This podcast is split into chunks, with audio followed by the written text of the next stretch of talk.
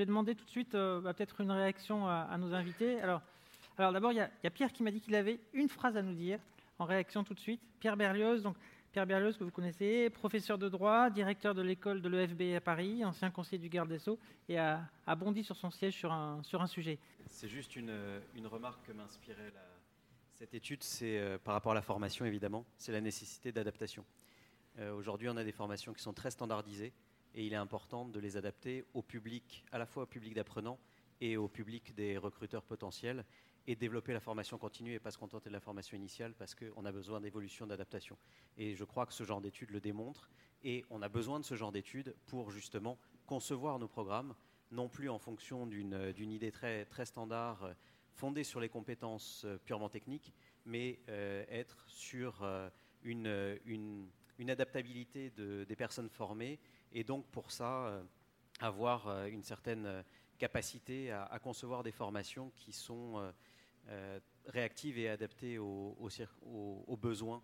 Et ça, on ne le fait pas assez, en tout cas en droit, dans les formations juridiques, on ne le fait pas assez parce qu'on a aussi des considérations de, masse dans, le, public, mais on, a besoin de, cette adaptation et, et ça, je pense que c'est un point vers lequel on doit énormément tendre. Et on a beaucoup, beaucoup de progrès à faire de ce point de vue-là, je pense. Merci Pierre. Alors je, passe la parole à, nos deux experts, puisque cette table ronde est organisée un peu autour de témoignages et, et, rebonds d'experts, si je puis me permettre l'expression. Euh, donc je, passe la parole à Camille euh, Horn, pardon Camille, qui est directrice du marché universitaire aux éditions Dalloz, mais qui a surtout une longue expérience euh, dans le conseil en stratégie et en management. Elle a eu pas mal de missions dans beaucoup d'entreprises et où elle a pu notamment travailler sur les notions de soft skills, peut-être bien avant qu'on en parle autant, euh, notamment dans le monde du droit. Et elle enseigne également au DU droit du numérique à Reims. Et Camille Aéry, qui est avocat au barreau de Paris, associé au cabinet Queen Emmanuel, où il intervient en matière de contentieux des affaires, ancien membre du Conseil de l'ordre. Euh, il est l'auteur en 2017 d'un rapport dont on que vous connaissez sans doute tous, dont on a beaucoup parlé et qui est aussi le, le, sujet de, de, ce salon, qui est sur l'avenir de la profession d'avocat, qui lui avait été commandé par le ministère de la Justice alors, une réaction par rapport à l'enquête de, Jean, surtout ses résultats et ses, recommandations, que, comment, vous, comment vous positionnez par rapport à ça pour nos étudiants? Euh, oui, donc je partage complètement le, constat, notamment sur les directions euh, juridiques que je connais bien, parce que euh, la, particularité du juriste, que ce soit en entreprise ou en collectivité ou en administration, c'est qu'il est au contact de non-juristes, donc de gens qui ne parlent pas son langage et qui n'ont pas ses compétences techniques. qui plus est, pardonnez-moi ce constat fort désagréable, mais euh, par défaut, les, opérationnels euh, considèrent les juristes comme des empêcheurs de tourner en rond. Euh, donc on est dans la même entreprise, dans le même bateau, mais si vous prenez notamment une engeance terrible que sont les marketeurs ou les commerciaux, quand un juriste débarque, c'est généralement pour dire tu n'as pas le droit de faire ça. Euh, donc là, forcément, il y a un langage, enfin, il y a en tout cas une conversation qui doit arriver à, s'initier et, ensuite à, se poursuivre, qui suppose euh, des, un certain nombre de soft skills sur lesquels on pourra revenir. Camille, si vous avez une réaction. Volontiers, bonjour. Merci beaucoup de m'accueillir. Euh, j'ai trouvé absolument passionnantes les deux présentations qui ont été faites. sur, sur, la profession, c'est compliqué parce que, évidemment, les soft skills sont absolument essentiels et c'est un enjeu sous le contrôle de Pierre, bien sûr, qui consacre beaucoup d'efforts au sein de l'école du barreau et, les autres écoles aussi. C'est vraiment un enjeu pour notre profession. On sait aujourd'hui que la, connaissance académique du droit ne constitue plus un obstacle, un obstacle par rapport au développement. Euh, le, ou le principal. Notre principal obstacle, c'est d'essayer de, s'exprimer vis-à-vis du monde, de comprendre notre marché, de développer une empathie de développer une fidélité auprès de nos clients, c'est-à-dire qu'ils décident d'adopter nos, services. Quand vous regardez les travaux du World Economic Forum, les qualités intellectuelles qui sont attendues au cours des dix prochaines années ne sont plus des qualités académiques.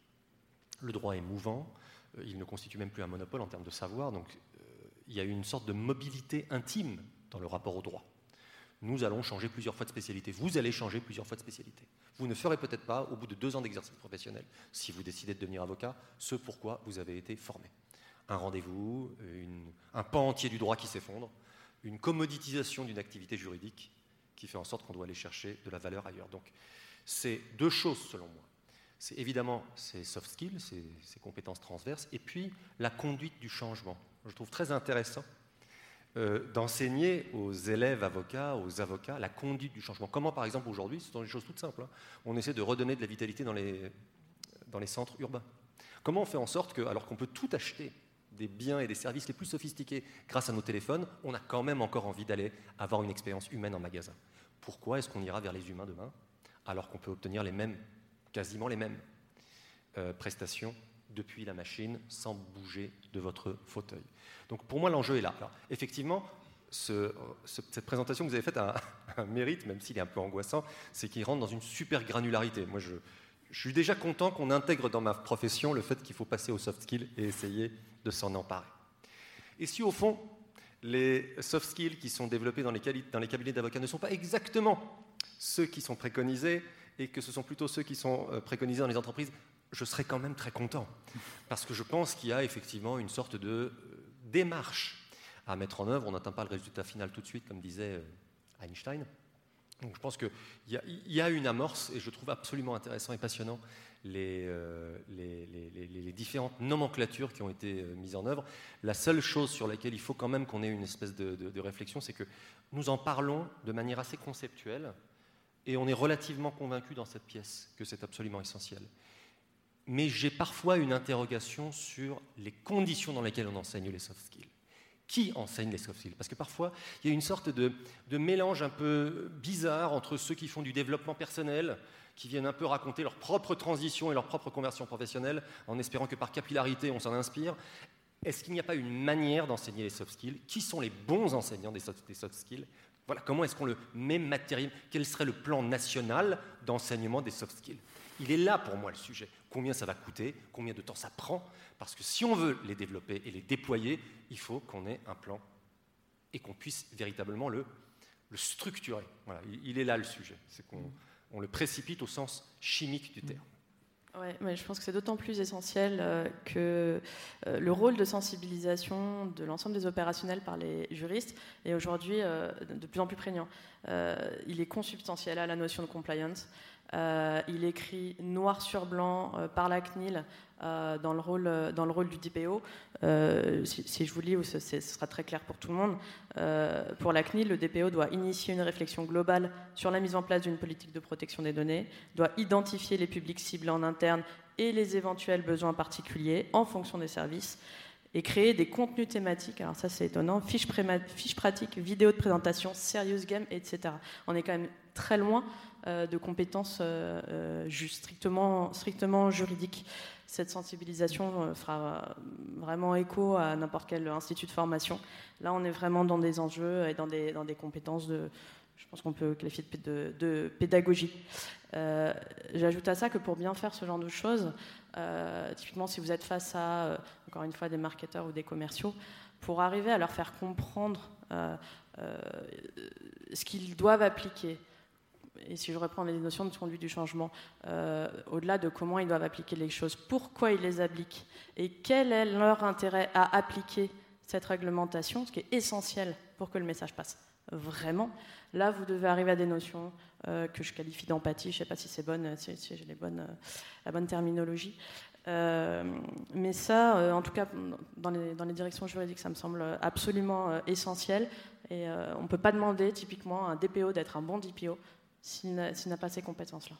Je me permets juste de rajouter un truc en rebond de ce que disait Camille. On, ne pourra pas enseigner les soft skills de la même manière, par exemple en France et aux États-Unis ou en Angleterre ou ailleurs, parce que tout simplement, nous ne partons pas du même endroit. On doit repenser notre pédagogie.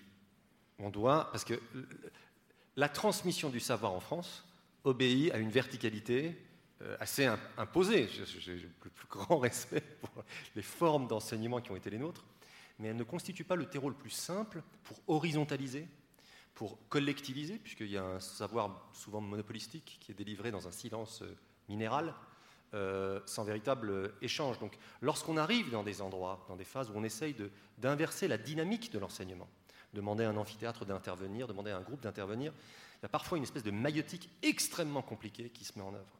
Et ces réflexes se retrouvent dans la transmission de l'organisation, dans la transmission des injonctions dans les lieux de partage du pouvoir et d'exercice. Donc il ne faut pas sous-estimer, indépendamment de la réflexion en cluster de ce qu'est un soft skill et comment le transmettre, d'une forme de déconstruction à laquelle il faut qu'on se prépare, de la pédagogie euh, ancestrale, qui rend parfois plus difficile cette transmission.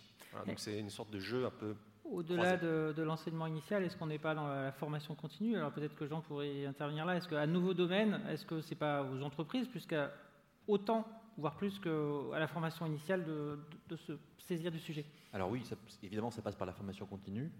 Euh, ce qui est un des éléments de la transformation que vous, citiez, c'est aussi le fait que, au fond, toute l'information euh, hard est accessible. Et donc ce qui devait être autrefois dans les têtes et y être rentré à un moment ou à un autre est aujourd'hui accessible. Alors ce n'est pas les gens de chez Dalloz qui vont dire le contraire, euh, moyennement un, abonnement euh, un prix qui fait rire. Euh, mais l'information est accessible et demain, c'est une information qui sera accessible, digérée. Donc j'ai vu parler de prédictif dans vos métiers. Donc le, débat est de moins en moins de l'expertise juridique, de plus en plus de l'utilisation de ces connaissances-là face à, un public. J'avais deux remarques en vous écoutant et j'étais content d'avoir ces réactions-là. Euh, la première, c'est de, voir à quel point euh, finalement les, niveaux d'appropriation euh, de, ces questions soft skills sont différents selon les contextes. et je vois donc des contextes, en, fréquentant différents milieux, je vois des contextes dans lesquels ça freine très fort. Les ingénieurs, ça freine très fort. Un ingénieur, c'est un type qui sait faire des choses avec un ordinateur, mais ça, c'est la, technique. L'ingénieur, il est bon quand il est technique. Et puis les environnements qui sont plus ou moins ceux dans lesquels je suis au quotidien, le monde de, la gestion, les marketeurs que vous citiez, pour lesquels ça galope. Et dans, plein de milieux, on a parlé de mad skills. Donc euh, on a à se dire, ce n'est pas deux types de skills, c'est pas hard skills, soft skills, c'est trois types de skills, hard, soft et mad. Le troisième, c'est les mad skills.